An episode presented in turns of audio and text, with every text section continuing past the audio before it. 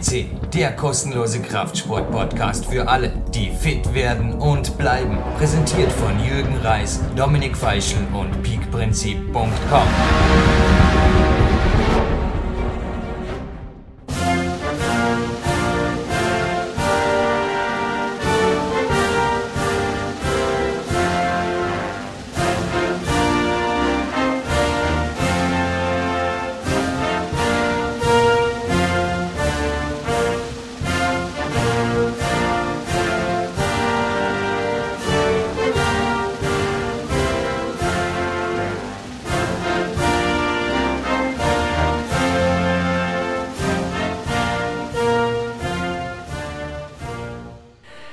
Live on Tape aus dem Studio in Dormen begrüßt Sie, liebe Zuhörer, liebe Zuhörerinnen, für Europas größten Fitness- und Kraftsport-Podcast PowerQuest CC oder inzwischen gibt es auch die PowerQuest EU. Jürgen Reis und ich begrüße gleich am anderen Ende der E90-Verbindung. Also habe ich wieder mal zum Coaching-Handy gegriffen, weil dann geht, glaube ich, am anderen Ende der Leitung der Adrenalinspiegel auch in die richtige Richtung hoch. Leon Schmal in Köln. Hallo Leon. Hallo Jürgen, hallo liebe Zuhörer. Leon, da ist was im Busch, oder? Mit der amerikanischen Nationalhymne starten wir nicht jede Sendung. Jetzt könnte man eigentlich schon fast meinen, du bist ein Rosinenpicker, dass hier mit mir die Podcasts der Platin-Reihe A moderierst, aber alle, die sich da im Bild machen wollen, was der Leon da sonst alles macht, sollen bitte einfach mal den Namen Schmal, also mit stummem H natürlich, geschrieben, in die Such- Funktion unseres Podcasts und in der Suchfunktion der Newsletter-Suche verewigen, sage ich jetzt mal, auf dem Jürgen Reiskamp Portal, denn dann wird man sehen, du bist kein Rosinenpicker, sondern ein Multitalent. Du moderierst inzwischen so ziemlich alles ab und an und auch eigene Podcasts. Hey, crazy Leon, was ist los mit dir? Ja, vielen Dank. Multitalent ist sehr nett von dir. Ähm, ja, ich gebe mein Bestes und ich versuche mich auch zu verbessern. Also ich denke mal, dass die Zuhörer auch immer mehr erwarten werden, je länger und je öfter ich hier dabei bin.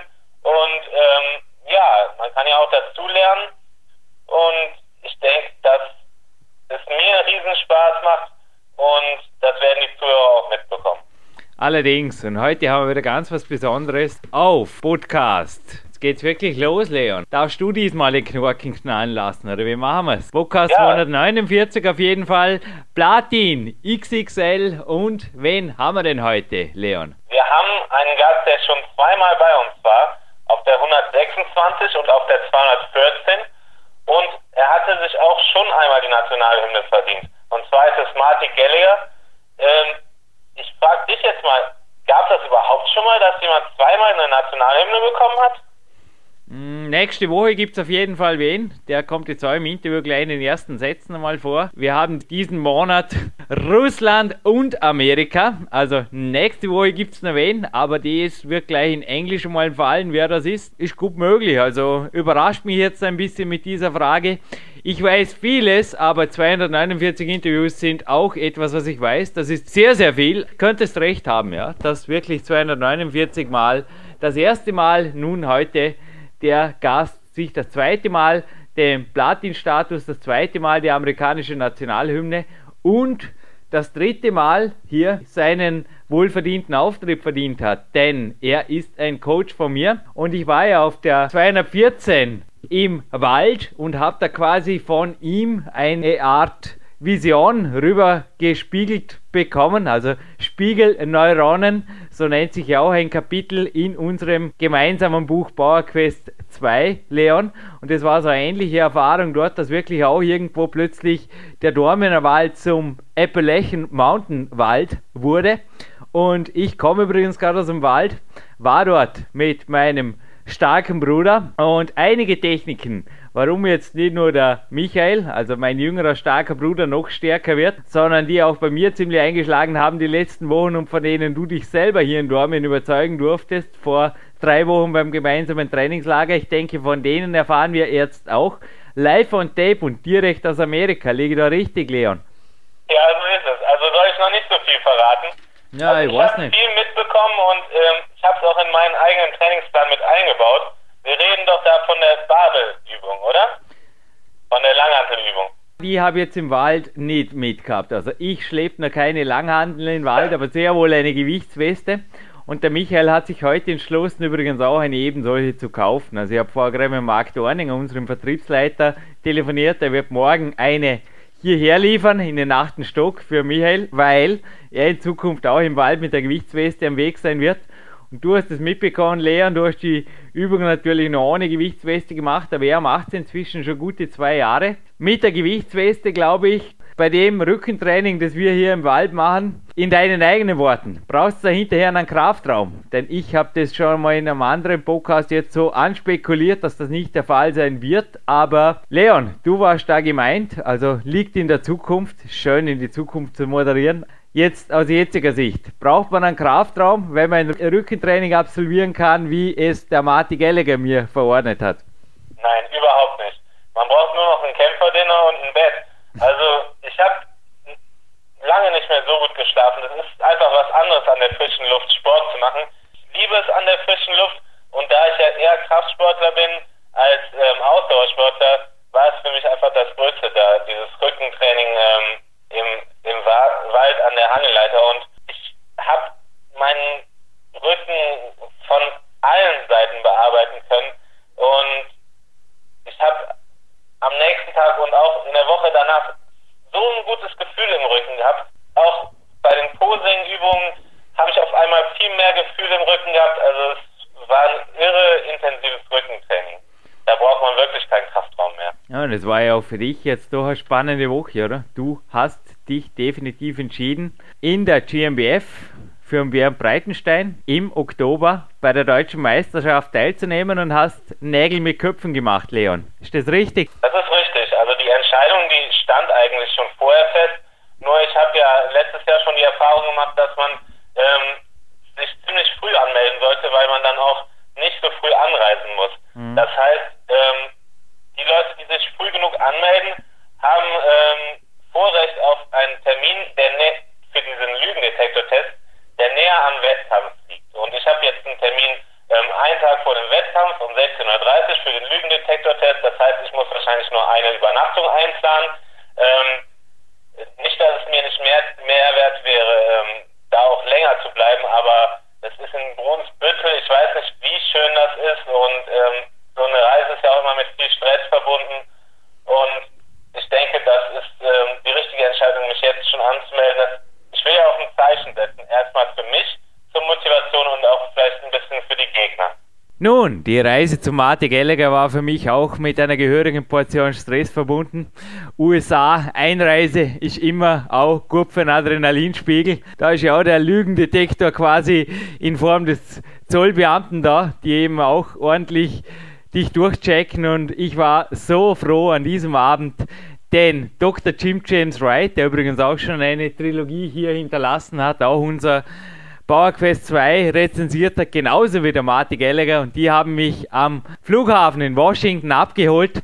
Und alle, die übrigens ganz einfach rausfinden wollen, wo denn der Jürgen da hingereist ist zum Coach Marty Gallagher. Aus seinem Fenster, also aus dem Bürofenster, sieht man den Sendemasten von bekannten Presidential Retreatment, nennt sich das Camp Davis. Das ist bei Google Maps vermutlich nicht in allen Detailbildern drin, könnte man vorstellen. Also Street View von einer Hochsicherheitszone, vermutlich der Hochsicherheitszone auf diesem Planeten. Aber es ist auf jeden Fall ganz in der Nähe in den Appalachian Mountains. Wunderschöne Gegend. Und im Abspann hören wir noch einen ganz, ganz speziellen Gast, der eben was berichten wird, das nicht uns beide, sondern vermutlich auch die Zuhörer faszinieren wird, von eben der Unterarmübung, die du vorher erwähnt hast. Aber die lassen wir jetzt zuerst in englischem O-Ton dessen Erfinder, weiß ich nicht, auf jeden Fall dessen Nein, er hat gesagt, es kommt auch im Interview, er hat sie nicht erfunden, aber er hat sie mir auf jeden Fall vermittelt als erster. Also für mich ist er der Initiator dieser Langhantel-Unterarmübung.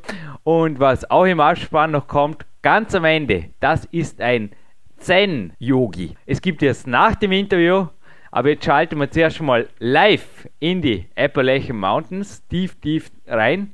Einen Abspann mit dem Leon Schmal und dem Jürgen Reis. Und da heißt es dranbleiben. Aber Leon, wir spannen jetzt mal eine Leitung in die USA. Fünf Jahrzehnte Iron Game gibt es zu entdecken und jemand, der Ende der 60er Jahre bereits auf dem Siegertreppchen stand, spricht jetzt zu uns. Welcome on the phone, Marty Gallagher. It is my utmost honor to welcome you for the third time on our podcast. Hello, Marty. Good morning. Good morning, America. It is an awesome month for the PowerQuest CC listeners, Marty. This week on podcast 249 with the National Hymn of America, if you allow, is your interview. And next week, Pavel Tsatsouline. Sounds great, isn't it? Where is Pavel?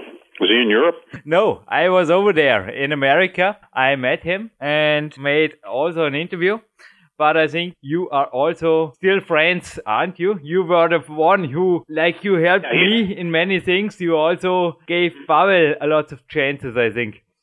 Yeah. In fact, he's coming to visit me in September. But it leads me to our interview and the first question. Yes, America and Russia next week and several weeks ago, we had here the Austrian national hymn Marty, which training system is the best? The European, the American, or the Russian? And which are the differences? Because there are a lot of stories and myths and also champions. Uh, let me let me find out now. What are you talking about? Are you talking about the world of weightlifting, the world of powerlifting, the world of strength building, the world of bodybuilding? What what's what are you referring to? I think we can refer to your sports. That's why I'm asking you this question. Because right in front of me, there's a Muslim fitness magazine, and they are also describing the Soviet secrets. That's one of the main topics. And I wanted to ask you about the Soviet secrets, the American secrets, the European secrets. Right. What do you think about all that stuff? I don't think any one system trumps all others. I think that the smart athlete, the savvy athlete, the informed athlete periodically rotates his training regimens. You have to. That's the only way you stay fresh. There's no one single style of training that that that's it that it wins out over all others. You have to have a a wide array of training strategies like arrows in a quiver. That's maybe the reason why this purposeful primitive book in front of me is about 500 pages. May I say heavy? Yes, it is. It is a huge book and you also described a lot of different styles of training, also different styles of nutrition we talked about in the first interview we made.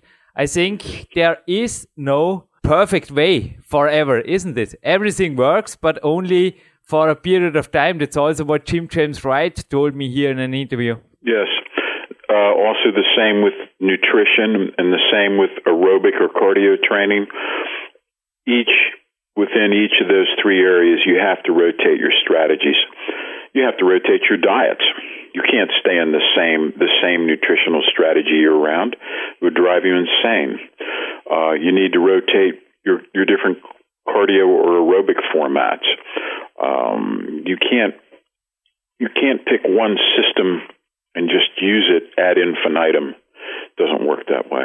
Maybe before we go into the depths of some weight training techniques you told me, let's stay on the diet a little bit. You gave me several coachings within the last weeks, and also I told you about the coachings or friend Ori Hofmeckler. We have, I think, the same friend since several years. And also Scott Abel told me. You also said on the podcast in the first interview that I and also yourself, we have race horse metabolisms. So, right. what is the advantage and what is the cost to have a racehorse metabolism? Because I often wonder around my training partners that this is not usual?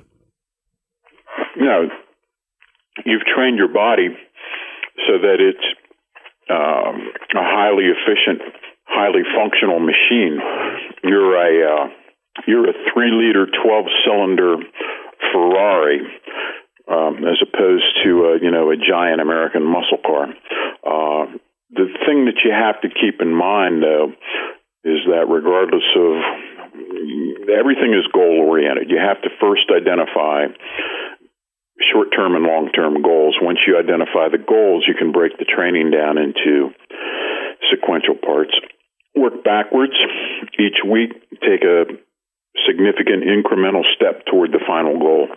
I hope I will make a step right after this interview into the weight room where I will meet my brother Michael. He is also in my Power Quest 2 book we told about him on the last consulting. You called him Michael, and we will make, I will make a personal best, and I think he will join in the exercise you told me with the barbell. But we come to this in two minutes, I would say. But to stay on this topic about nutrition, is it good? I think you will agree to have different strategies to also yes. include, like I today, I am also today on a loading day near 5,000 calories to push wow. the metabolism and then slow back a little bit and see what the results are. We talked about in the last coaching we had for all details and you also agreed that it is working. Well, think about this. How much do you weigh? 130, what, uh, 60 kilos, 65 kilos? No, a little bit less, 55. How much? 55, a little bit less, 55 so, kilo. So, so how is it that a 55 kilo man can eat 5,000 calories a day and not get fat and maintain a, a 4% body fat percentile? You have done that because you have discovered how to build your metabolism, how to accelerate your metabolism. Uh, elite bodybuilders use this strategy with their multiple meal eating schedules. Uh, they they might take in five six thousand calories a day or more, but they'll break those calories out into five or six meals. Uh, I think that you must have done something similar, Jurgen. You're not taking all five thousand calories in in a single warrior meal. Um, no, but most of them, yes, I do. But I also saw you eating like this when I was your guest, and you were also not getting fat. I remember this morning. It was the morning you took me to the airport or the day before, and you said, right. I will train in two days and feel my biceps. And you were flexing your biceps, and I was gripping like a kettlebell. It was a solid muscle. I never felt a biceps like this. It was fully recovered and also, I think, fully loaded with good energy from good food. Right. And, and that's, that's how the strong train. The strong don't train in a schedule. We have to be completely recovered before we hit it again. Yeah. Because when you're dealing with, with big weights and low reps, it's not as initially taxing as high rep training is, but in the long term, it's far more fatiguing. So you, again, the proper balance between what we call clean, natural nutrients and this infrequent power style training, it's a magical combination, particularly if you're taking in sufficient calories. You're taking in 5,000 calories a day, you are incredibly anabolic. Yeah, it's one of my high days, but I also described about those strategies in the PowerQuest 2 book, and you also wrote in the Purposeful Primitive from strategies like those from Ori Hofmeckler and John Parrillo, you practice yourself. I think there is a way to push the metabolism in a matter or in a way that makes you strong, not fat. And also the calories gives you energy and not costing you energy. Right. You can, if you do it wise, push the metabolism really, really high without any disadvantages. Now, or, now the the bodybuilders have made a science of this, and the science is fairly uh, widespread. Number one, you you eat foods preferentially partitioned to build muscle. That includes lean protein, fibrous carbohydrate.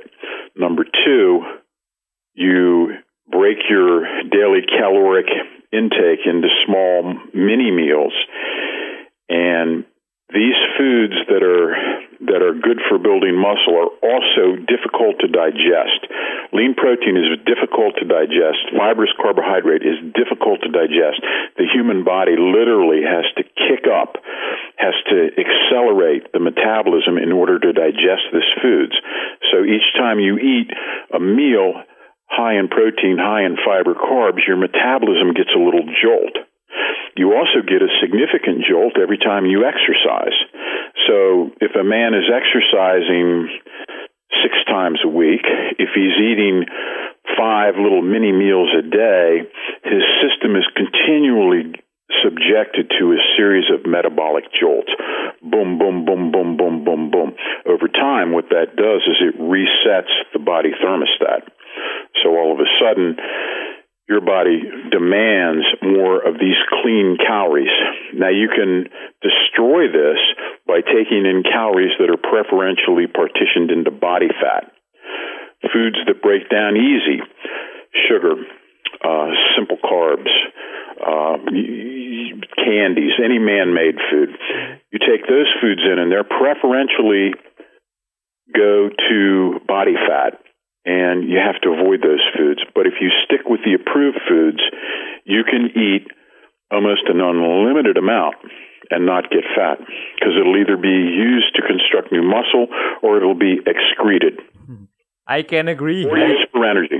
I can fully agree to this, what you just said. And also, I and also you do not need any junk food. I never saw you eating any junk when I was over there in your beautiful Appalachian Mountain area.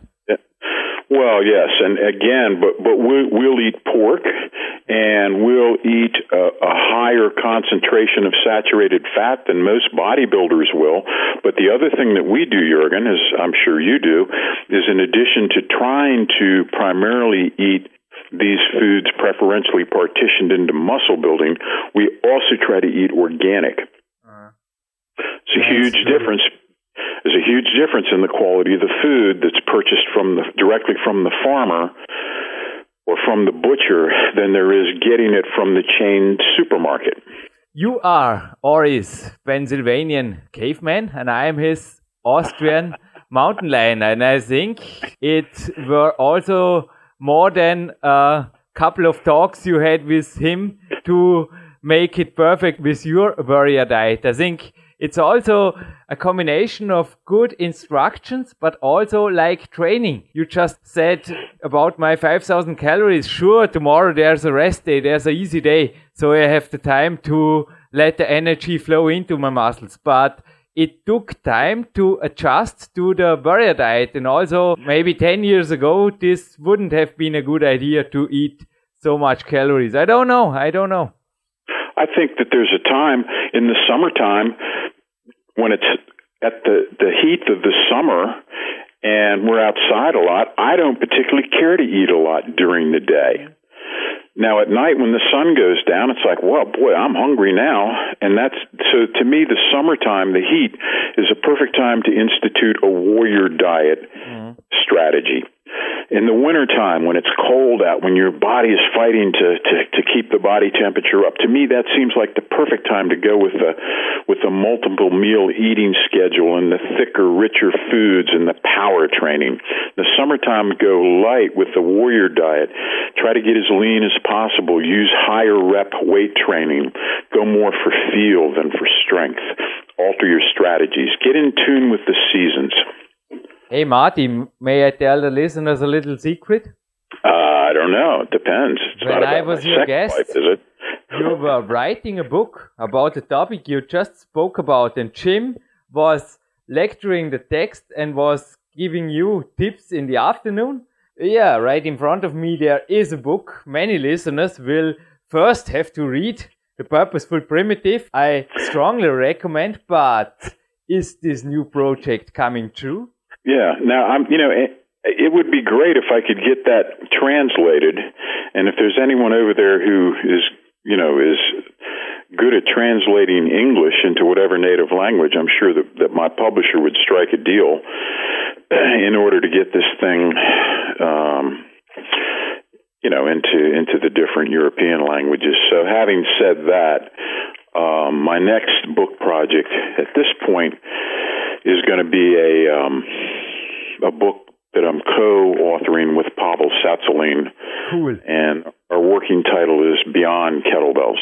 But the seasonal book you made? Ah, yeah, no, I, yes, I have that. You know what I'm that, speaking about? That's ready to go. That the it's called um, Seasonal Fitness. Yes, and yes, it's yes. about and it's about getting in tune with uh, with uh, the natural rhythms of life. Yeah, yeah, yeah. Up, seeking up seasonally appropriate eating with seasonally appropriate training. And when will it be available and where?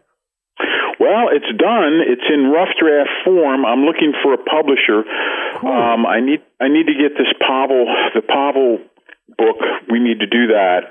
Uh, then I have this book ready to go, and also I want to do a sequel to the Purposeful Primitive. I want to do a, a smaller, more streamlined version called the Purposeful Primitive Two, with the same format with some new guys featured. Um, but that's probably a year or two away. Probably a couple years away. But give us. But I'm no- busy. I'm busy. Yeah, I know you're always busy. When I call you, you are often. I hope you have a little bit more time now, but often after 20 minutes you have to train or you have to write or you Yeah. have to work, and that's good. It's very good. I think you oh, also have live a strict day, and like Pavel and Jürgen, a strict scheduled plan day. Yes, yes, and also, also I have a steady influx of visitors. Um, last week we had a doctor friend of mine from New Zealand, and he visited. And you know, two weeks before that, we had some some people come in from Philadelphia, and it seems we have a continual flow of out of town out of town visitors staying with us and um so it's uh, it's a busy it's a busy time plus again in addition to my book writing I've got I have four magazines that I write for so it's um I am generally have to turn out about 10,000 words a month It's logical that you have lots of guests. You even invite a Austrian crazy climber and send him up to the mountains. Hey, that was funny. I was just out there before the interview, make me a little bit psyched and driven for this talk with you. And I had the same shoes on my feet like I had in the mountains. And I remembered every word and every command you gave me. It was really, it was that was great. that was the uh, ice storm the ice storm. But are there, let me ask a mental question. I just made the example with my shoe. It always remember me, these Essex shoes, always to you and your visit. And also Dr. Jim James Wright. Do you also have things you connect with your, you call them giants, with your mentors? Oh, I tell you the truth. No, not really. Um, uh, it's been. I, I wanted to get the my mentors written about because I felt that if I didn't, they would just pass into obscurity, and I didn't think that was right. Let me ask a question about Oh. the primitive thing. In your Purposeful Primitive, you write lots about your mentors and also your giants. And Right. is there are two primitive way? A little bit a critical question. It remembers me to an interview you made with Ori Hofmeckler, one of the radio shows. A guest called in and asked Ori about his kids. They were, I still remember, and I think you will do, they were eating raw food, only raw food. And you were taking the word. Normally, Ori speaks that much in this show, but in this show, you were saying those kids will not be healthy in a few years from now if they will do follow this strange diet. Yeah, it's difficult. I mean, we have a, a society that we we have to live in, so it's it's a matter of you know being acclimatized to the societal norms, right? Ori and I did the radio show together for I guess almost it was over two years. It was incredible. Uh, yeah, it was. It was. A, I think I've became re- very well schooled in in his approach. I think that he stakes out one end of the nutritional spectrum. Uh, again, I think his main the main themes that Ori brings to the party is number one, the timing of the meal, and number two, the insistence that the contents be organic and pure. I think at the other extreme of the diet strategies, you have the Parrillo approach, which is the sort of the bodybuilding approach, and that's the eat multiple meals. They don't pay too much attention to whether or not the food is organic, but they want the food low fat. They want the food high protein, um, some starch, carbs, uh, elimination of man-made stuff, but not no emphasis on organic. Um, and I think that those two approaches are the black and the white, the yin and the yang, and everything else is just some sort of a graduation in between.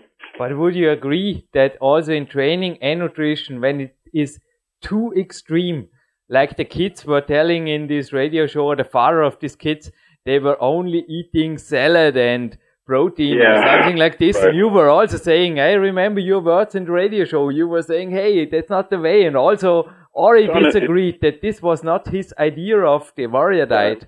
Yeah, because it was what it is. It's a fad over here in America. It's called the raw diet. I know, yeah. And they don't eat they don't eat anything that's cooked, and it's all vegetables, and it's it's fine. But I mean, it's unsustainable. But I think it's like going on. It's like going on one of these fad diets, where the ice cream diet or the cabbage soup diet, or and these diets, you will lose body weight just because they're so calorie restrictive. The reason that people lose weight on a raw vegetable diet is that vegetables contain maybe, you know, uh, eight ounces of broccoli might contain 50 calories.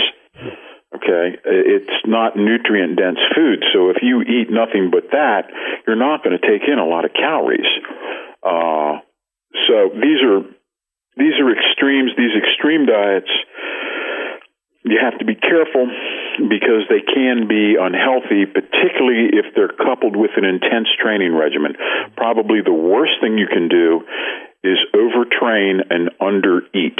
Yeah. But I think about training, for sure, I will put on my jogging shoes again and jog over here to the sports center to meet my brother afterwards. But if I only would do jogging all the week, it's also impossible to get fit. It's like overemphasizing one part and also in nutrition, I think all extremes are yes, and lift and lifting. We have plenty of big fat lifters. Mm-hmm strong guys, guys that can lift a house, but they're very unhealthy yeah. because they pay no attention to diet. They pay yeah. no attention to their cardiovascular system, just as you have very unhealthy long distance runners. Yeah. They they wear their joints, they wear their ankles and their knees out. They're anemic because they they eat poorly. They eat the wrong foods mistakenly, and um, their bodies are worn down by the. I'm talking about the real long distance guys, the guys yeah, who put yeah. in, you know, ten miles a day. So it's just a matter of balance. Mm-hmm. You know, you need to be healthy, but you also need to be strong, and you need to be lean, and you need to be quick, and you need to be agile, and you need to be all of it. And in order to be all of it, you need to rotate your nutrition, your cardio, and your resistance training. And I think you will also have a mental, a mental focus. A couple of minutes ago, I reminded you about the shoes I connect with you, and I know that you are also have a mental frame.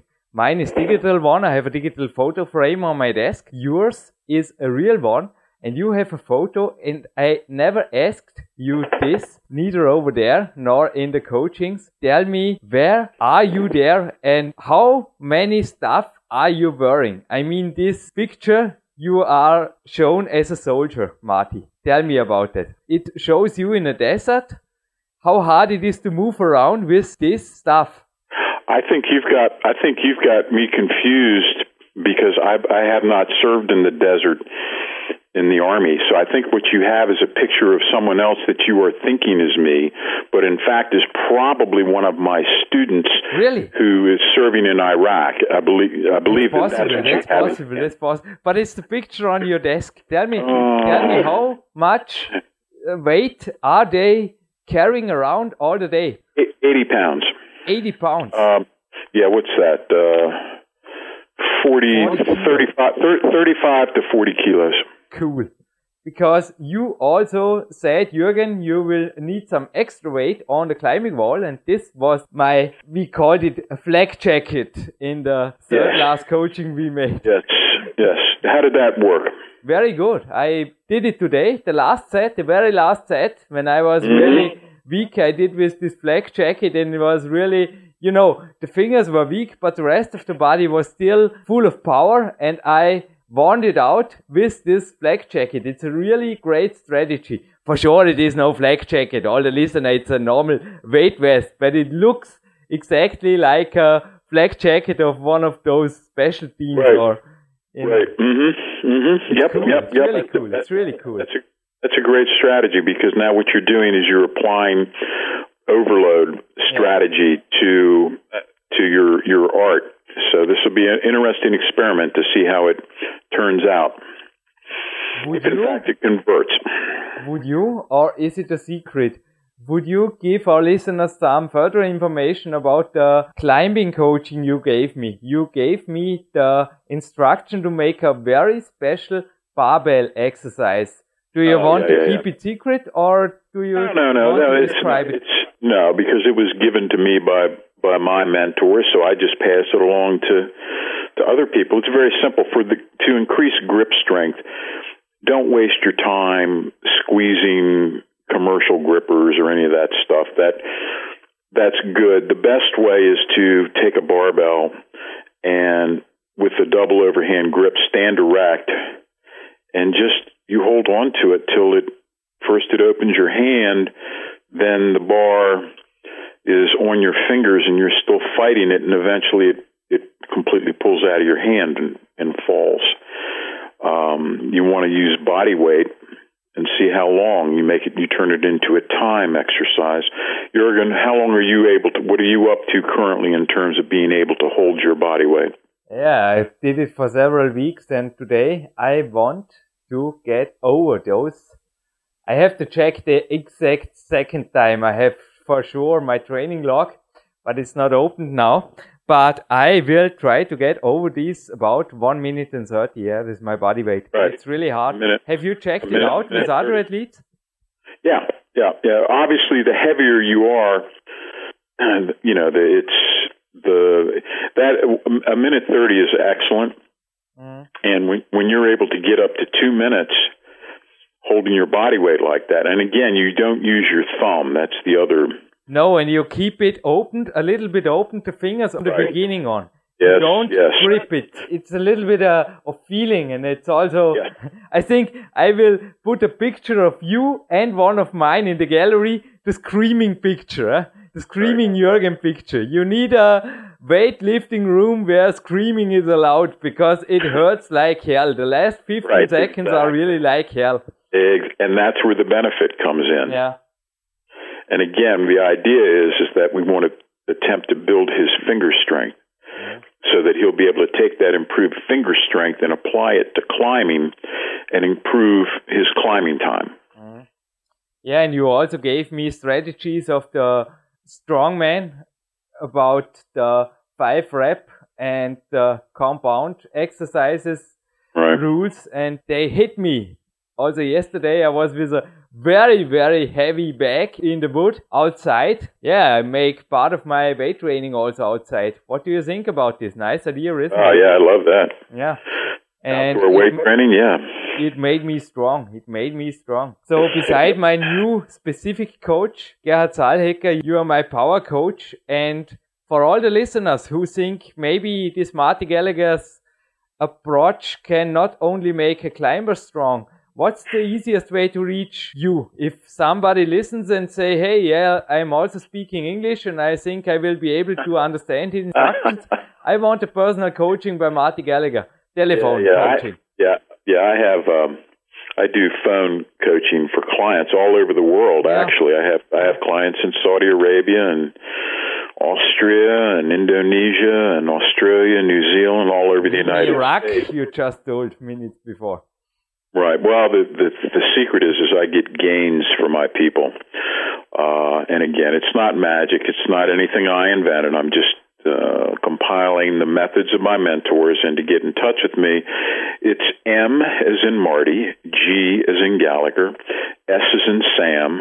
O as in Orange. M G S O at Embarq. E M B A R Q mail M A I L dot com, and uh, send me an email, and I'll send you one back. And if you're uh, doesn't matter if you're an elite athlete or if you're a beginner. Um, the methods are the same. Uh, why would a beginner train different than an elite, other than the fact that they would tone down the intensity, turn back the frequency? But in terms of what you do during the session, the beginner should train like an elite, but with a diluted, reduced uh, initial program. So that's what we do, and it's we always include resistance training, nutrition, and the psychological. There's a psychological aspect to physical transformation that is overlooked, and we we get into that a little bit. We try to uh, if you if you improve your mind, you'll that's the first step to improving your body. I can agree that Marty's strategies are showing results. That's also what you told me in the last call. You said all my students have success as long as they do what I say, and I can agree. That's it. They never miss. They yeah, never miss. They never and these miss. methods are, and these methods are not my methods. These are the methods that were passed along to me by all the Hall of Fame and immortal guys that I've come in contact with. I've been in this thing for 50 years now, so it's uh, a lot of water under the bridge, as we say here in Pennsylvania. And a lot of pages are in front of me, not only from your book. Dominic Feischl, the second producer, and also your second Austrian friend here, if you come and visit us, borrowed me a book. It's called The West Coast Bodybuilding Scene at the Golden Era. The bodybuilding's incredible golden years. Marty, yeah, what do you think about this statement? Was there a golden time or is it worse to think back and remember or do you say no, there is a new, a better future and what is your mental approach? You know, thinking back is good, but to live in the past maybe also not the solution. Right. Well, I, um, that the book that, that you speak of, uh, that was written by a fellow named Dick Tyler. Dick Tyler, yep. And what what it is, it's a collection of articles that he wrote in the old Muscle Builder yep. magazine back when when the Arnold and Franco and Dave Draper and all Larry Scott, Sergio Oliva, all those guys were first establishing the professional bodybuilding scene in Southern California. It's a little snippet in time. I don't think it was any better. Mean, it, it was a more innocent time. Uh, right now, it's a hard time. Uh, economically, a lot of people are having to go back to primitive, frugal type of fitness. They can no longer afford to belong to the expensive health clubs or have the personal trainer or all those superfluous expenses associated with fitness. Now, that in a lot of ways is a good thing because if people get away from the this fancy fitness and get back to a more primitive retro type fitness, they, they will get better gains and it is much more affordable and economical. So, again, a lot of people think that because they can no longer afford a personal trainer, that they can can't make any gains, and that is probably the opposite. Mm. Okay, so I think it's a time for retro, throwback, primitive fitness using primitive tools and old school methods and you know more home gym training basement training garage training outdoor training um, a little more camaraderie. Uh, you don't need to do cardio on a $20000 machine with a tv built into it. I was just remembering when i was opening this interview with this russia against America, we have this month, no, not against, but Russia and America. I was watching Rocky 4. It's my favorite movie. I don't know how many now, times one, I watched it. Which which one is that? Is that the one with Drago? It's the one with Drago. And you remember the scenes that the Russian is doing all the stuff indoor and Rocky? Yeah. I think that's purposeful primitive in yeah. perfection, isn't it? It can't be easier. It can't be yeah, easier. It can't be harder. It can't be more primitive, and also it doesn't cost a thousand dollar to run up a hill and scream Drago at the end. Right, exactly. And again, you know that was. Uh, uh, he he was from Philadelphia, which is just a couple hours from my my house here. So he was, yeah, exactly, exactly. That's the primitive approach as opposed to the overly scientific, overly complicated, overly expensive approach to fitness. And you know what? The old methods beat the new methods. That's the dirty little secret. I also can't remember that you ever coached me. The most expensive thing I had to buy is this. I call it flag checking. I think it costs me 40 euro or something like this. But right. I never had a statement from you that costs me money. All your methods are primitive and also Dominik Feischl and myself, I prefer ways. They are easy. Whenever possible, they are outdoor and they are hard. Hard and effective. And I think that's the primitive and uh, purposeful well, primitive approach. There's a lot of sophistication within within our primitiveness. Uh, learning how to do a correct squat a proper deadlift, a perfect bench press, a perfect overhead press. It takes years mm-hmm. to develop those techniques. Um, it's like developing a perfect tennis swing. I mean, you don't just walk in and pick up a tennis racket, and the first time you hit it, uh, you know, hit it like, uh, you know, Bjorn Borg. It doesn't happen. Uh, you have to, it takes years and years and years. And the same thing with learning these basic primal barbell and dumbbell exercises, which is basically all we ever do. We do about a half a dozen barbell exercises and that's it. And then our cardio, we get outside and we'll run, we'll walk, we'll jog, we'll trot, we'll climb. Um, there's no need to get on a an expensive cardio machine. Why do you need to do cardio in a machine? In a gym, breathing in other people's exhalations, right? Who yeah. needs that? Who needs their germs when you can be outside? Uh, and the eating. The eating is just eat organic. Try to eat heavy in the in the proteins and the natural vegetable type carbs. Don't be afraid of a little saturated fat if it comes from an organic animal. Okay? Eat eat like a man if you're a man. Don't eat like a supermodel. Um, particularly if you train hard. If you train hard, you have to eat up. You know, keep a positive mental attitude. You can get away with as little as two lifting sessions a week and make fabulous gains. Okay? Strength strength requires recovery.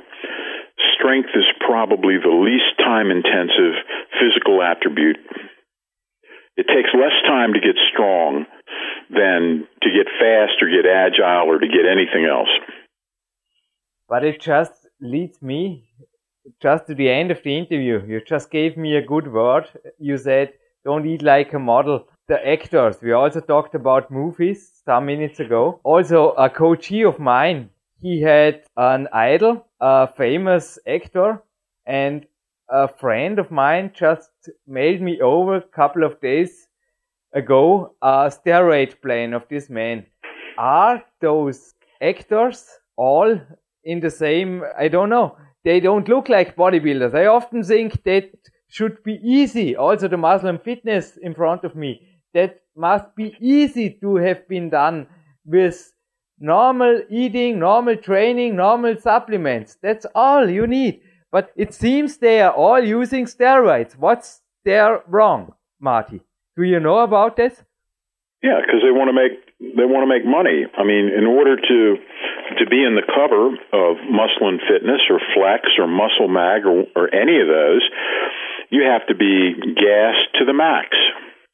But I think they also want it too fast, isn't it? Because I often see portraits herein like uh, I don't say any names, but they are actors and they don't look like, you know, the bodybuilders, we don't have to talk about it. The bodybuilders in the year 2010, they are machines. They sure use steroids, but the actors and all the fitness models, why do they use? Because they don't look like superhuman. They, they look like they need to, like they need fit. to get in shape. They need to, they they will have to appear shirtless or topless in a movie, mm-hmm. And in order to, so that they'll look as good as possible, they go to the West Coast Hollywood bodybuilder type trainers, and you know, I mean, they they well anyway. eh, That is so far removed from me. I'm just I'm just the Zen lifting monk living in the mountains of Pennsylvania. I have no. You might want to talk to Pavel about what's going on in. No. I Hollywood. don't want to talk to you, neither to Pavel about this stuff. You are on the East I Coach and you are a strong coach. I haven't. I haven't picked. You know, I wrote for Weider for ten years, but That's I haven't. what I am up- asking, yeah. I haven't picked up a muscle magazine in uh, forever. I, I, I, don't I don't read that stuff. May I tell another secret to our listeners? You still have them. You have them on the toilet. oh yeah yeah yeah yeah yeah yeah yeah yep yep yep yep. I write for uh, Jeff Everson of Planet Muscle, so that's where I put them. okay. Hope this was a good joke for the end of the interview, Marty. but right. one very last thing when it comes to supplements, you were talking about organic and everything. I can also tell the listeners that you are sometimes, like I do, you have your Parrillo bars. I afterwards will pick up one of my body attack bar and will jog to the sports center because it's easy and it's practical. And also you think about this in the year 2010 I think in a practical approach don't you? Oh, I take a I take a protein shake every day, but I mix I mix it with raw milk. Yeah and and put in a scoop of almond butter. It's delicious. I look forward to it. yeah but you also pick up sometimes a bar or some Oh yeah yeah yeah yeah. but you don't oh, Yeah, well- overdo it you just when it's time or when there is no time you choose this Oh yeah, the the Parrillo bars are great. I've been I I have those in my glove compartment in my backpack, mm-hmm. and if I'm starving or if I feel hypoglycemic, just grab a bar. They're they're great. In fact, I just had one while I was talking to you. All right All right. So we have finished a great interview. Are you training today? Yeah, as a matter of fact, as soon as I get finished with you, I'm going to go run in the woods. Wow. I will join. I will join here in Dornbirn and I will run through the woods to the sports center, meeting my brother. I shouldn't Afterwards. I will make a longer run back because that's my recovery walk. And maybe we will make an update interview also about your new book by Alright. the end of the year here on PowerQuest. Alright, CC. buddy. What do you think? Uh, it sounds good. I like it. I like it too, and I say thank you, Marty Gallagher, for every minute you spent, me and our listeners here on PowerQuest C. All right, and I say uh, Wiedersehen. Auf Wiedersehen. So, da sind wir wieder. Ja, beeindruckendes Interview. Also, das hat doch Spaß gemacht, oder nicht? Ähm, ich bin ja schon froh, Jürgen, dass du mich nicht zum Sportreporter machen lassen hast, weil ich denke mal, ähm, Martin Gallagher, den kennt jeder. Er ist ein sehr bescheidener Typ, wie ich letztens mitbekommen durfte und mag es auch gar nicht immer wieder von seinen Erfolgen zu sprechen. Und alle, die sich ein Bild machen wollen, die können ja mal seine Seite besuchen oder eventuell sogar sich das Buch leisten, The Purposeful Primitive. Ähm, ein super Buch, was übrigens bei mir auf dem Nachtschrank steht und nicht wie die Zeitschriften, die Marty Gallagher auf seiner Toilette bunkert. Ähm, ja, also mir hat es riesen Spaß gemacht, Marty Gallagher und dir zuzuhören, Jürgen. Es scheint mir schon fast ein freundschaftliches Verhältnis zwischen euch zu sein. Liege ich da richtig?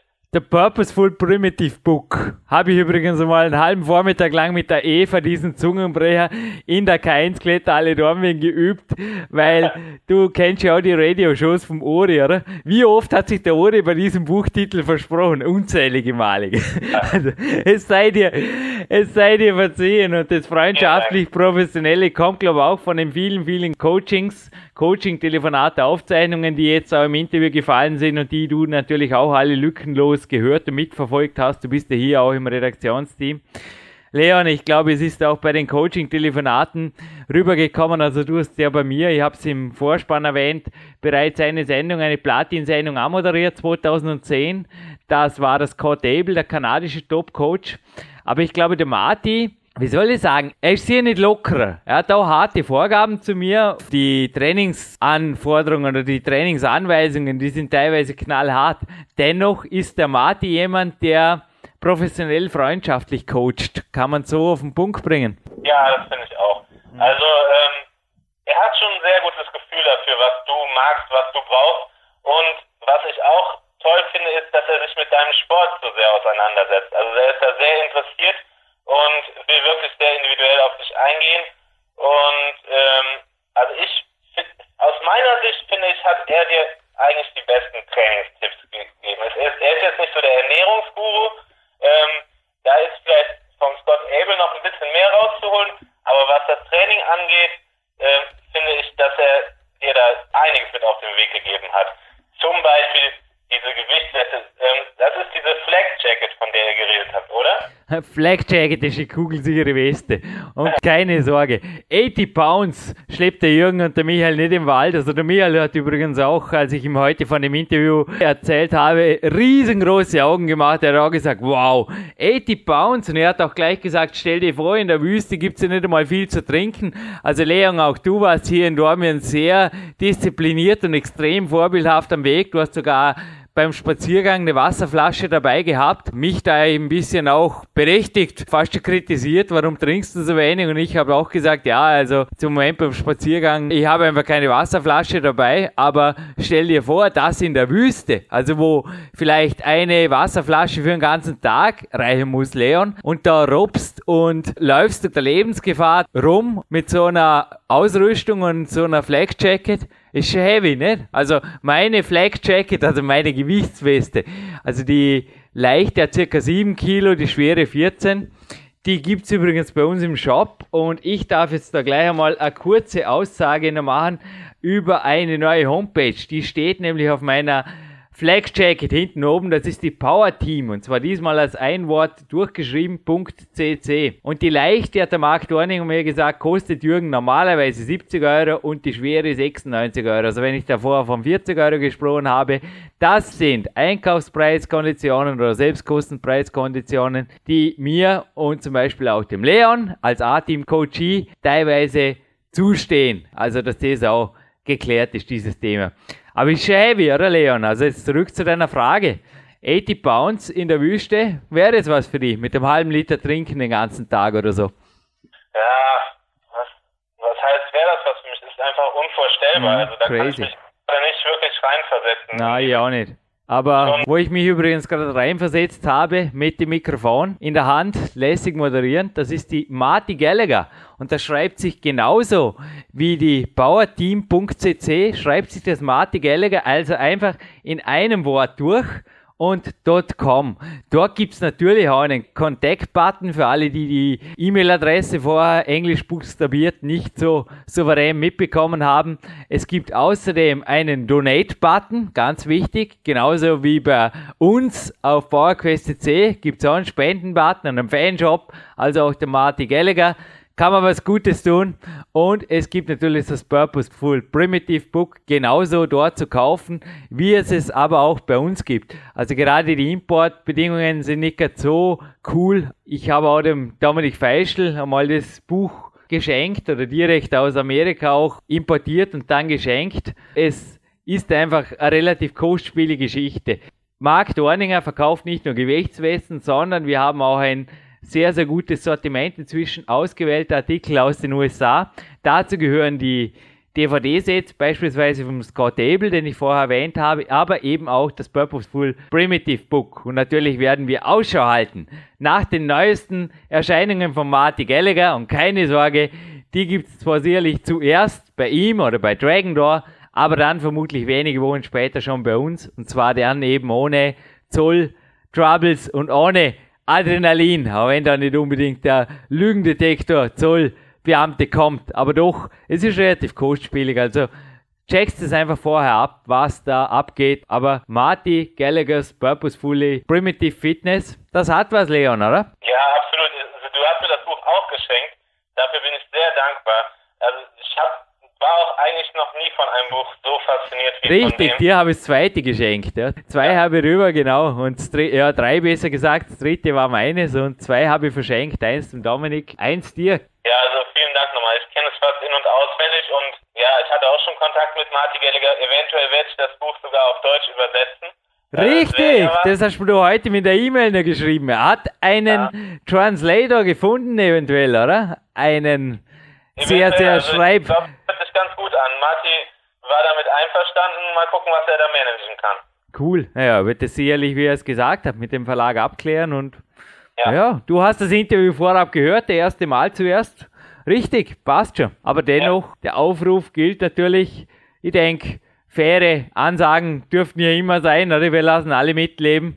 Gilt natürlich an alle, die jetzt zugehört haben. Sie haben es gehört, der Marti sucht nicht nur in Deutsch, sondern in allen europäischen Sprachen entsprechende Dolmetscher, die schreiben können. You are welcome to email him. So sieht's aus. So sieht's aus.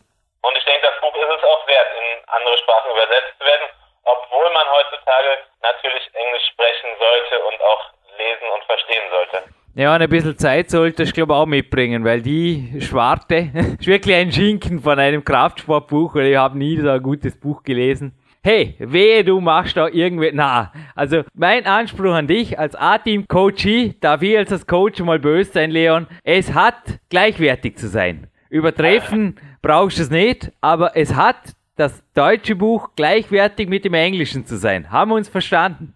Wir haben uns verstanden, auch wenn mein Englisch vielleicht nicht perfekt ist, habe Ja, aber selbst Deutsch- Ahnung Materie und denke, Ja. dass ich das gut rüberbringen werde. Also, wir haben uns verstanden. bin ich überzeugt. Und genauso gut rüberbringen kannst du jetzt vielleicht noch.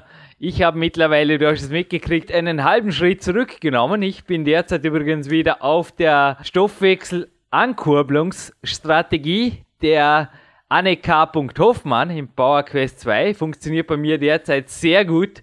Do it by the book, do it by your own book. Ist wirklich ein Spaß. Seit ein paar Monaten, du hast es mitgekriegt, liege ich auch in Absprache mit dem Scott Abel wieder bei fast 3000 Kalorien täglich und es geht mir wirklich super gut. Aber das mit der Ladetagsgeschichte, mit den 5000 plus Kalorien, die da jetzt drin waren, das hast ja du oben Scott Abel und mal nicht die 10.000 gemacht. Was ist da genau noch dahinter? Weil der Marty hatte das vorher auch, er wusste natürlich Bescheid, was da vor sich geht, aber kannst du das bitte nur kurz umreißen, worum es da ging? Bei der Bei der Kämpferdiät 3.0, also so circa, was da bei dir auch mit 10.000 Kalorien und was da beim Jürgen mehr 5.000 los war, also was jetzt da unter der Woche so grob umrissen, nur dass die Zuhörer ein bisschen ein Bild kriegen drüber, weil die Zahlen natürlich schon recht beeindruckend sind, aber natürlich hier, wir bleiben Real Deals, würde ich sagen. Ich denke, weder du noch ich kann mit solchen Kalorienzahlen lean und fit bleiben, wenn wir das sieben Tage die Woche irgendwo zu uns nehmen würden. Ja, das sowieso nicht. Also, ähm, es ist einfach so. Ja, mich hat übrigens gewundert, dass er dir das erstmal nicht abnehmen wollte, dass es, dass du es quasi in einer Mahlzeit zu dir genommen hast, weil das ist bei der Kämpferdiät nun mal Sache. Also, das 10.000 waren bei mir auch quasi in einer Mahlzeit. Eh, Ähm, also Es ist einfach so, das war ja quasi die Kombination von ähm, der Diät von Scott Abel und von der Warrior Diet. genau. Einfach so, dass man sich unter der Woche sehr knapp hält. Das ist natürlich dann meistens auch mit sehr viel, wenig Kohlenhydraten verbunden, weil eine gewisse Menge gesundes Fett gehört einfach auch ähm, immer dazu, um dem Körper, zu signalisieren, dass er da noch gesundes Fett bekommt und nicht irgendwie weiterhin bestrebt ist, sein eigenes Körperfett zu horten oder ähm, aufzubewahren für noch schwierigere Zeiten. Das heißt, unter der Woche hält man sich echt sehr knapp. Das ist jetzt für einen Athleten wie mich, der so um die 90 Kilo wiegt, sind das dann vielleicht 2600, 2800 Kalorien höchstens. Man wird dann auch nach ein paar Tagen merken, dass die Trainingsleistung und die Konzentrationsfähigkeit ein bisschen absinkt. Und dann ist einfach Zeit, mal einen Tag so viel zu essen wie möglich. Und ähm, wer die Prinzipien von Ori Hofmeckler kennt, der weiß, dass man Kohlenhydrate und Fett nicht so kombinieren sollte in so großen Mengen. Und ich habe mich doch an den meisten Ta Ladetagen dann an die Fettvariante ähm, gehalten. Die schien mir sicherer. Ähm, wenn ich ja so viel Kohlenhydrate zu mir nehme, wie ich möchte, dann komme ich auch nicht über 5000 Kalorien und es fühlt an. Aber an dem einen Tag ähm, habe ich mich dann doch mal mit dem Stift hingesetzt und geguckt, wie viel habe ich denn jetzt wirklich verdrückt und es waren über 10.000. Ich muss dazu sagen, im Nachhinein war das vielleicht ein bisschen viel, aber ich habe mich jetzt nicht irgendwie vollgestopft oder dergleichen. Es, es war eigentlich so, dass ich wirklich so viel Hunger hatte, aber am nächsten Tag ähm, habe ich mich ein bisschen überladen gefühlt. Also bis 12 Uhr mittags war ich nicht wirklich leistungsfähig und dann nach und nach, als ich gemerkt habe, das Fett verteilt sich und äh, in den Zellen und die Verdauung ist langsam abgeschlossen, habe ich mich richtig stark gefühlt. Und ich habe am nächsten Tag natürlich auch kein Training geplant gehabt und ich konnte dann wieder in eine Trainingswoche am übernächsten Tag nach dem Ladetag voll erholt und mit voller Kraft reinstarten. Und dadurch, dass man dann unter der Woche so einen geringen Verdauungsaufwand hat,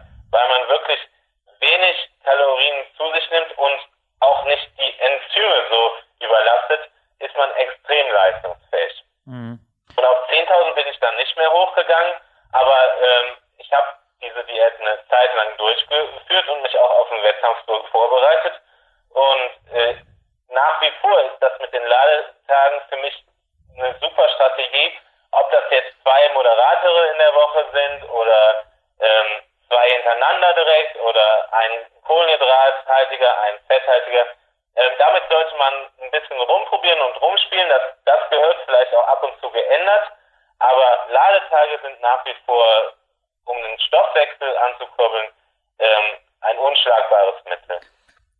Allerdings, aber alle haben es gerade gehört, zurück vor der Version 3.0 der Kämpfer jetzt oder 2.0, die eben auch im Power Quest 2 beschrieben ist. Sowohl der Leon Schmal als auch der Jürgen Reis sind im Moment wieder sehr, sehr glücklich mit dieser Variante, die also da die Anne K. Hoffmann in allen mathematischen Details, ich glaube auch mit deiner Genehmigung als Mathematikstudent, als Testpilot, die Formeln, die können was beschrieben hat. Wir empfehlen also, wie auch beim Scott Abel, auf jeden Fall zuerst schon mal diese Variante zwölf Monate durchzuziehen und dann eventuell weiter zu schauen. Und ganz, ganz wichtig davor, 600 Pounds, das ist so ein Gewicht, das der Marty beim Kreuzheben weiterbringt. Was bei mir da nach der Interviewaufzeichnung liegt einen guten Monat her, im Trainingskalender stand, das war die eine Minute und 36 im B-Klog, besser gesagt, die ich dort mit dem eigenen Körpergewicht und der Langhantel schaffte. Eine Woche später waren es übrigens eine Minute 47. Aber jemand, den wir bereits im Vorspann angekündigt haben und der uns alle und die Zuhörer sollen das gerne versuchen. Also ich schließe mich auf jeden Fall um mein gesamtes Umfeld hier ein und ich glaube, Lea, und du bist mal nicht böse, wenn ich dich einschließe, uns alle recht schwach und blass ausschauen lässt der kommt wirklich vom anderen Ende Österreichs, oder Leon? Ja, also meine Stärke ist die Übung sowieso nicht, aber mhm. der Dominik Feischl, der ist irre stark in der Übung und da habe ich einen riesen Respekt vor. Hallo Jürgen, hallo Leon.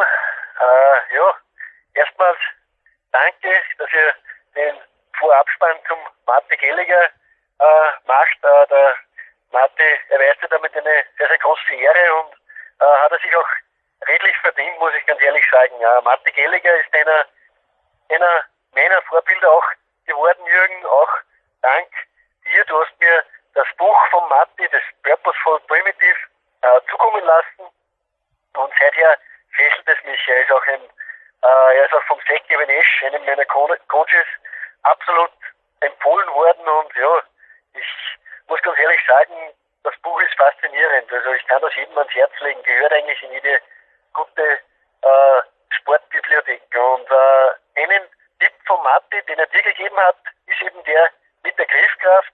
Und diese wirklich simple Griffkraftübung mit der Langhantel ist etwas, das sehr, sehr effektiv ist. Und äh, natürlich habe ich das auch bei uns im Trainingslabor von www.naturtraining.at äh, schon das eine oder mal ausprobiert und auch mit meinen Leuten. Ich habe einige äh, Leute, die mit mir immer wieder trainieren auch gemeinsam und auch die habe ich damit schon gepeinigt, muss ich ganz ehrlich sagen. Das ist eine, eine absolute Übung, die nicht nur Kraft in den Greifern verlangt, sondern die auch Kraft im Kopf verlangt. Also es ist eine mentale Überwindung einfach auch gefragt. Es ist eine äh, ja, einfach Just-Go-Übung für mich. Also da gibt es entweder halten oder auslassen und das ist eine das ist einfach eines der besten Sachen, die es gibt. Das ist ähnlich wie Seilklettern. Entweder man hält sich am Seil oder man lässt es aus und schafft es gar nicht. Und äh, so ist auch diese Griffkraftübung ist bei mir mittlerweile derzeit fix im Repertoire. Ich steigere mich da regelmäßig. Das ist das Schöne. Nehme ebenfalls mein Körpergewicht, meistens sogar darüber. Meistens mache ich es mit 100 Kilogramm, äh, weil es ja egal ist. Ich nehme auch oft weniger und halte dafür dann oft fünf bis sechs Minuten. Aber äh, ja, mein Körpergewicht und 100 Kilo nehme ich meistens, die halte ich über zwei Minuten und gehe auch noch viel Luft nach oben. Und ich kann diese Übung jedem ans Herz legen. Sie ist auch bei mir, wenn dieser Podcast online geht, auf meinem Blog auf www.naturtraining.at zu sehen. Und wie gesagt, lege ich jedem ans Herz, der stärkere Hände bekommen will. Und auch für Bodybuilder ist diese Übung nicht schlecht. Also ich merke es nur bei mir, nach zwei Minuten Haltezeit mit schwerem Gewicht, da sind meine Unterarme fast das Doppelte danach und kann mir vorstellen, dass das die Arme ganz sauber und ordentlich aufpumpt. Also dann, ich wünsche euch gutes Gelingen beim Vor- und Abspann und ja, viele Grüße, wo auch immer ihr alle seid, unsere Hörer. Ja, Leon. Wir haben es gerade gehört. Ich hoffe, Dominik, du warst bis jetzt mit unserer Moderation zufrieden, aber wir haben dich quasi auch fast als Grand Final aufbehalten. Also, wie gesagt, der Zen-Yogi kommt noch am Ende, aber das sind Zahlen, ha Leon? Das ist crazy. Wie weit sind wir da weg? Ein ganzes Stück. Er sagt auf jeden Fall klar an, was möglich ist. Und der Dominik ist einfach, ich habe es schon mehrfach hier im Podcast gesagt, der stärkste Unterarm-Nicht-Kletterer, den ich kenne und ich kann mir gar nicht vorstellen, was der für einen Kletterer abgäbe, wenn er sich darauf spezialisieren würde. Aber er trainiert einfach auch gerne in der Iron Liga oder in der Strong Liga. Es sei ihm gegönnt, aber ist schon gewaltig. Ne? Also die Zahlen über zwei Minuten, also für mich immer noch eine Barriere, wo ich auch, wie er sagt, auch mental, da gehört einiges dazu zu der Übung. Du mochtest sie am Anfang auch nicht und hast sie jetzt aber inzwischen auch lieben und schätzen gelernt, wie ich heute gelesen habe von dir. Ja, so ist es. Also ähm, gerade auch im Vergleich mit sich selbst. Man hat halt einen guten Vergleich von Woche für Woche und auch das kann man so als Trainingsreiz mit Trainingspartnern gut durchführen. Mhm. Und der Martin ist ja auch immer jemand, der dafür spricht, mit Trainingspartnern zu trainieren. Das ist einfach ein motivierendes Umfeld. Und das habe ich mal ausprobiert mit ähm, zwei Trainingspartnern. Und es war irgendwie mit Abstand das beste Training seit langem, weil ich denen vorher schon eine SMS geschrieben habe, von wegen, heute habe ich ein ganz spezielles ähm, Leckerbissen für euch und wir machen da so einen Wettkampf am Ende und die waren schon sehr gespannt. Also wir haben ganz normal Arme trainiert und dann ging es halt los mit dieser Übung. Und ich finde, es hat einen tierischen Spaß gemacht. Und irgendwie ist die auch sehr anmutig und meditativ und ja, wie du schon sagst, eine mentale Überwindung. Und es kostet einiges an Unterarmstärke und an mentaler Stärke, diese Übung lange durchzuhalten. Und mich juckt jetzt auch. Und gerade dieser Rekord von Dominik, der, ja, der beeindruckt doch sehr und irgendwie will ich auch ein bisschen in die Richtung kommen. Keine Sorge, ich entlasse die Ball ins Training. Aber auch mir ist heute ein Gedanke gekommen. Also ich habe heute gerade einen anderen Podcast angehört, den der Martin kürzlich mit dem Sech Evanesh geführt hat. Also das ist ein absoluter Hörtipp. Und es war wirklich interessant. Er hat darin auch gesprochen von Dingen, die er oft bei Einsteigern von vornherein schwieriger macht und dann erst mit der Zeit wieder leichter. Mir hat auch mal ein Trainingspartner hier oder auch ein Coach, ein befreundeter Coach, der Manuel Capun, der war auch schon mehrmal hier, hat sehr, sehr starke Anti-Doping-Ansagen geliefert. Natürlich, das Thema brauchen wir gar nicht aufrollen bei Marty Gallagher, genauso wie der Marty jetzt natürlich. Aber hat mir schon mal gesagt, Jürgen, wenn du das ganze Jahr, wenn du andauernd mit der Gewichtsweste klettern würdest oder mit Fußmanschetten, an den Beinen. Die gibt es übrigens genauso auf der bauerteam.cc. Was glaubst du, wie stark du wärst, wenn du die plötzlich lösen würdest? Und ich habe das eher so milde belächelt. Aber als der Martin mir das und ist ja seltsam. Also auch bei dir hatte ich das Gefühl, Leon, es brauchte sehr wohl einen nachhaltigen, professionellen Coach. Also auch du hast für das Trainingslager bezahlt, du bezahlst für die Coachings, der einfach sagt, und du machst das jetzt einfach mal fürs Erste. Weil ich habe gemerkt am Anfang, du hast diese Übung nicht gemocht. Und ich habe aber gesagt, Leon, das bringt dir was, weg mit den Griffhilfen. Ich war so gemein, ich ließ dich ohne Griffhilfen trainieren und es war sehr ungewohnt und du bist schon wirklich auch leistungsmäßig, aber du hast dich dann schnell gesteigert, aber zuerst vor lauter Ungewohnt natürlich weit unter deinem Gewohnten geblieben und das ist mental zuerst einfach mal ein Dämpfer. Und als ich jetzt auch die letzten Wochen immer wieder mit den Fußgewichten trainiert habe. Und da würde ich einfach zuerst zum Teil auch mal vorschlagen, eventuell so Sachen mal ohne Trainingspartner machen. Zuerst schon mal. Weil vor sich selber mal sich bloßzustellen, tut der Spur weniger weh. Also je nach mentaler Stabilität. Aber ich darf es zugeben, dass ich einfach die ersten ein, zwei Male allein im Kletterraum war. Einfach mal zum Schauen, bringe da überhaupt noch was weiter. Aber anschließend wird man einfach irre stark. Aber ich habe gerade heute darüber nachgedacht, warum ich das nicht schon vor drei Jahren gemacht habe, als der Manuel mir diesen gut gemeinten Rat gegeben hat. Er hat als Freund einfach nicht die Nachhaltigkeit gehabt. Oder ich denke, ich hatte auch als gleichqualifizierter Coach, als den ich mich gesehen habe, nicht den Respekt, den ich jetzt beim Marty hatte. Habe ihm natürlich auch, ja, ich weiß nicht, muss es immer was kosten? Scheinbar bei mir schon. Also wenn ich was investiere, wenn ich was bezahle und der andere sagt, tu das, dann tue ich das. Und das Ähnliche habe ich jetzt aber dir gemerkt. Gib mir doch einfach nur deine Gedanken dazu. Also ähnlich ging es, glaube ich, dir, oder? Ja, meine Gedanken dazu sind ganz einfach. Ähm, ich hatte schon das erste Mal, als ich bei dir ähm, auf dem Podcast war, gesagt, dass es für mich eigentlich immer nur zwei Leute gibt, denen ich zuhöre. Und das ist einmal mein Coach mhm. und ich selber. Mhm. Und ähm, ich, ich halte gar nicht so viel davon, jetzt irgendwie von, von allen Seiten Anwe Anweisungen und so zu bekommen. Aber wenn du was sagst, dann mache ich das auch. Äh, dann probiere ich das auch aus. Und äh, jetzt auf diese Übung bezogen ist es halt so, so statische Sachen sind nicht so ganz mein Ding. Also ich bin jemand, ich bin jemand, der sich gerne bewegt. Der Mensch ist ein Bewegungstier und wenn ich mir jetzt zum Beispiel ähm, vorstelle, ich mache Farmerworks, da tue ich auch was für meine Unterarm. Aber du hast mich da einfach aus der Komfortzone rausgeschmissen und das muss ab und zu sein. Dann wächst man erst über sich heraus und ähm, ja, genauso war es ja auch bei dir zuletzt. Und ich denke, dass du das genau richtig machst und wenn du sagst, irgendwas wird gemacht, dann wird das von mir auch gemacht. Rocky 4 spiele ich heute nicht mehr, aber in die frische Luft gehe ich trotzdem noch. Den Leon lasse ins Training. Ich spüre es, es juckt schon unter seinen Fingern. Leon, heute eine Unterarmübung. Ja, auf jeden Fall, das passt heute ganz gut. Also ich mache die zweimal in der Woche. Ja. Ähm, ich, wie gesagt, ich mache mittlerweile auch meinen Kreuzheben wieder so lange wie möglich, also zumindest die Aufwärmsätze ohne Griffhilfen. Und ähm, ja, wenn es dann gar nicht mehr geht, dann nehme ich halt die Griffhilfen dazu, damit ich auch meinen Rücken wirklich ausbelasten kann. Und zum Ende hänge ich dann halt noch die Übungen dran, ne?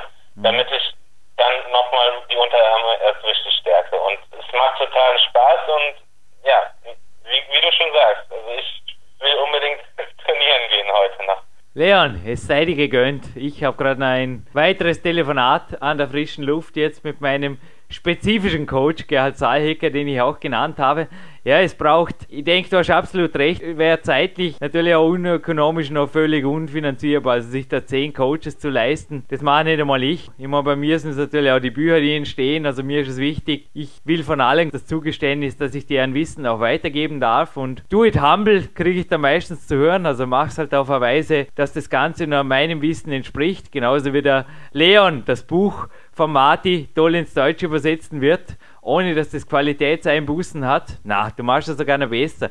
Na, genauso darf ich das Wissen vom Ori Hofmeckler oder von Marty Gallagher jetzt im Power Quest 2 zum Beispiel weitergeben. Aber es braucht natürlich teilweise verschiedene Inputs, genauso wie du jetzt für die direkte Wettkampfvorbereitung ein bisschen ein anderer Coach brauchst oder ein anderer Input als nur der Marty Gallagher. Er sagt auch, er nimmt sich aus gewissen Feldern raus, wo er einfach sich zu wenig qualifiziert fühlt und auch ich würde mir schwer tun, zum Beispiel einen Athleten einer völlig anderen Sportart in einem sehr, sehr hohen Level natürlich zum Beispiel auf einen Mr. Olympiatitel oder was auch immer hinzucoachen, aber ist Gott sei Dank nicht mein Thema, nicht meine Aufgabe. Genauso wie der Martin Gallagher am Ende gesagt hat, er ist ein meditating Zen Monk on the East Coast and far, far away from the West Coast, aber jemand, der noch, noch weiter östlich lebt, aber nicht ganz so weit östlich, wie man jetzt vielleicht meint. Das ist unser Zen-Yogi. Und bevor die amerikanische Nationalhymne jetzt noch einmal ein zweites Mal ein riesengroßes Dankeschön an den Marty Gallagher in Richtung Camp Davis sendet. Der Zen-Mönch aus Köln hat letztens bei einem Coaching-Telefonat zu mir gesprochen. Er hat mich gebeten, das Coaching-Telefonat abschließen zu dürfen mit einem Zen-Zitat. Und Leon Schmal, Zen-Mönch am Rhein, Zen-Mönch aus Köln, spricht zu uns, macht das Grand Final dieses Podcasts perfekt. Anschließend hören wir die Nationalhymne und dann geht's ab ins Training. Ich verabschiede mich schon jetzt, dem Leon das letzte Wort überlassen. Jürgen Reis verabschiedet sich hiermit aus dem PowerQuest CC Studio. Nächste Woche wird es wieder brandheiß bei uns. Russisch hart mit dem Pavel Zazulin. Aber Leon, dein großer Auftritt. Alles klar. Vielen Dank, Jürgen. Und danke auch an Marti. Und da ich ja wusste, dass Marti eine Art Zen-Buddhist ist, ähm, habe ich mich ein bisschen mit dem Zen-Buddhismus als Lebenspraxis auseinandergesetzt. Da ist mir ein Zitat aufgefallen, was sehr gut passt, sowohl zu mir selbst als auch zu dem Verhältnis von dir und Marty, weil er dich dann ein bisschen auf diese etwas ja, leichtere und nicht ganz so strikte Weise gebracht hat, seiner Spontanität und seiner Kreativitäten dich inspiriert hat und ich zitiere jetzt einfach mal. Die Lebensweise